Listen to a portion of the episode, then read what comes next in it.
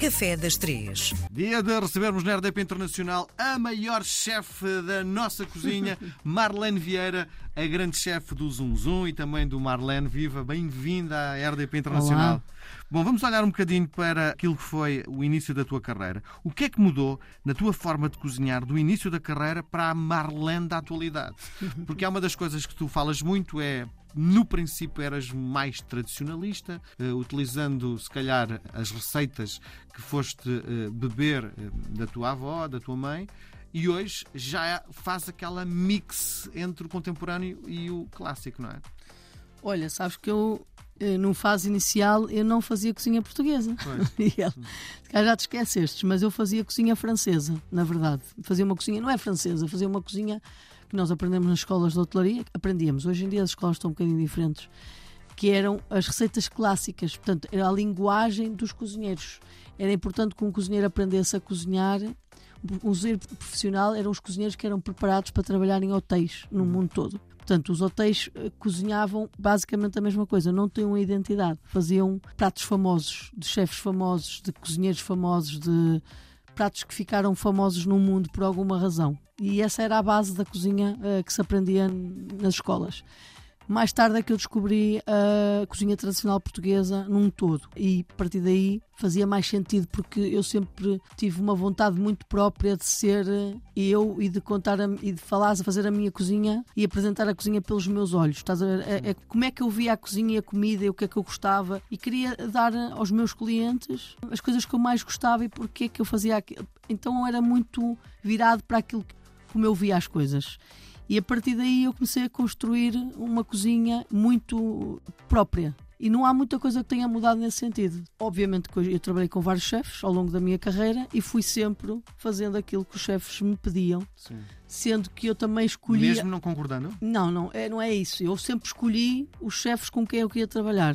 Portanto, e que me iam trazer bagagem para no futuro eu poder ter uma cozinha mais rica de técnica, de conhecimento, de, de uma série de coisas, que é importante, não é? Eu fazia, obviamente, aquilo que, que eles me pediam e que e muitas coisas eu não concordava, mas não é isso. Quando estás a aprender, estás a fazer as coisas é importante que vejas as coisas pelo prisma do outro, não é? Pela visão do outro, para depois tirares o que te interessa e colocares e acrescentares e pronto, e fazes a tua própria receita, não é? Eh, ou as tuas próprias receitas.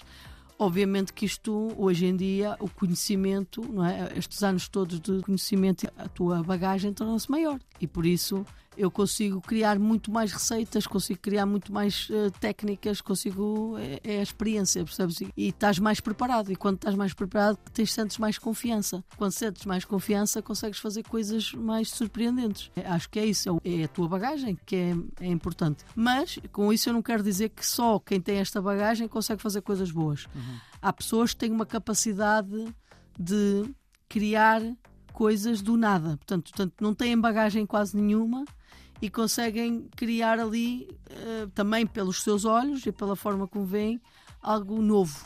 Sabes? Mas tem que ter alguma formação, não é? Não, há autodidatas. Há pessoas eh, que, são, que não têm formação em cozinha profissional. Uma das coisas que tenho aprendido contigo é a noção da química para quem está a trabalhar na cozinha.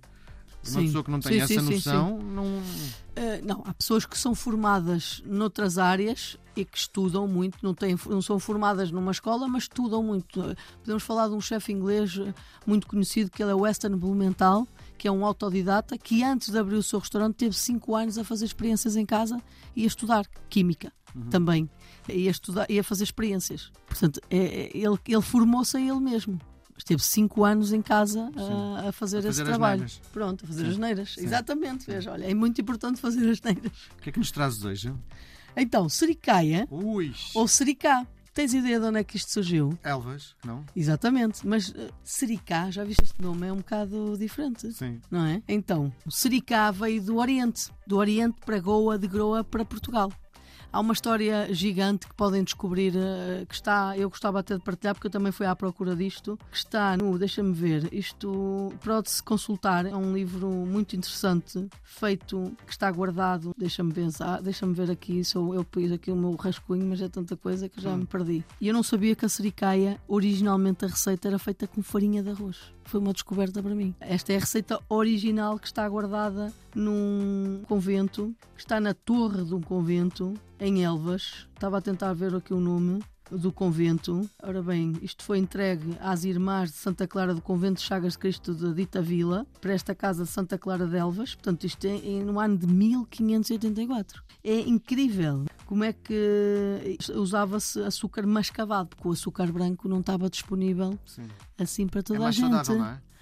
Não sei se é mais saudável, sabes que o açúcar branco, açúcar é açúcar, ponto final. Não há, há essa coisa do açúcar mais saudável, Miguel. Não, não tem a ver com a quantidade, da quantidade de açúcar que tu pões no teu corpo é que muda tudo. Portanto, não há açúcar. O açúcar mais saudável é o da frutose, né? é da fruta, que tu Sim. consomes ou de outros ingredientes, ou das leguminosas. Ah, agora, o açúcar vindo da cana de açúcar e o purificado, que é pronto, sujeito a, a transformações onde se usam químicos para que isso aconteça, obviamente que isso é como o sal refinado, não nos traz benefícios porque acrescentas ali uh, algo que não é necessário, na verdade. Portanto, quanto mais puro, é melhor, sendo que há açúcar branco, mas é muito pouca quantidade, percebes? Sem, sem levar estes processos químicos e por isso, se já que usas açúcar, se puderes usar açúcar mascavado, melhor. Mas sabes que o açúcar. Um completamente diferente. Completamente é? diferente. O açúcar mascavado, por exemplo, não dá para fazer caramelo. Ah, é? Não. Não conseguimos fazer caramelo para um pudim, por exemplo. Fazia ideia. Ah, pois. Aprendeste na escola isso? Claro, não é na escola, olha, mas já aprendi quando, por exemplo, tentei, não tinha açúcar branco e fui usar açúcar mascavado e fui tentar fazer um caramelo e simplesmente não acontece. Não que, dá, que, não o funciona. O que, é que acontece ao produto quando, pões ao lume? Começa a queimar muito rapidamente, porque ele está assim meio, já meio torrado, não é? E fica assim empanado, sabes que é, é assim tipo baço como se fosse farinha. Não, e não queima e não dá para ficar um caramelo líquido uhum. como nós estamos habituados. Dá, juntas-lhe água, mas nunca vai ficar com aquela cremosidade de um uhum. caramelo feito com açúcar uh, refinado. Portanto, não, não tem nada a ver.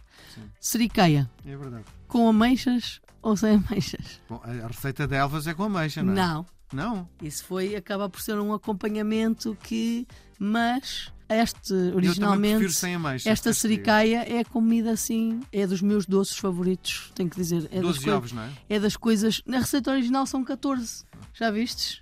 Eu descobri que eram 14 e eram feitos originalmente. Eu vou experimentar fazer esta receita porque não tive. Uh, descobri esta receita uh, que é que está mesmo registada com farinha de arroz. Eu vou, vou, experimentar, nunca fiz. Acredito que fique mais leve porque não, não, não tem glúten, então certamente fica diferente. Mas. 500 e não sei o que, não havia esse problema do glúten, não é?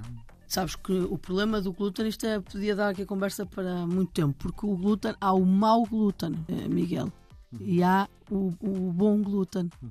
E, o, e se tu fizeres pão, se nós fizermos pão com um bom glúten, que é, o, o que é feito com, a partir de trigo integral ou de uh, uh, trigo que não é muito transformado, onde fazer, obtemos uma massa-mãe que é uma fermentação natural com as suas próprias bactérias, não é? onde há um desenvolvimento de bactérias, não é químico, portanto não há um químico ali. Sim. Essas bactérias também vão trabalhar no nosso intestino de maneira diferente que, do, que, de que fosse uma coisa, um, um produto químico. Sim. Então eu acredito que muita gente desenvolveu alergia ao glúten devido a estes químicos de, pronto, feitos para obter fermentos mais rápidos, porque um fermento para ficar, uma massa mãe para ficar eh, impecável, tem que. E depois, e depois a produção, não é? A produção em massa. E isso, se tu. Isso já há muitos estudos do glúten, do mau glúten do, e do bom glúten, o, o que é que acontece no teu corpo. Nós podemos comer pão à, à vontade, desde que tenha esta qualidade das bactérias naturais dos alimentos. Bom, é, já tem... falámos tudo menos da seriqueia. Sim, sim, mas tem que ser agora muito rápido. A seriqueia, toda a gente sabe que é feito um creme a partir de, dos ovos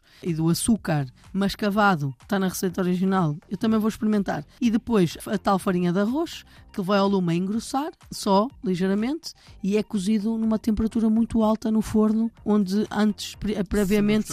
Sempre, sempre. Olha, não, não é misturar. Sabes que as gemas vão para o, para o creme, que faz tipo um, creme, um leite creme, vamos pôr. Sim.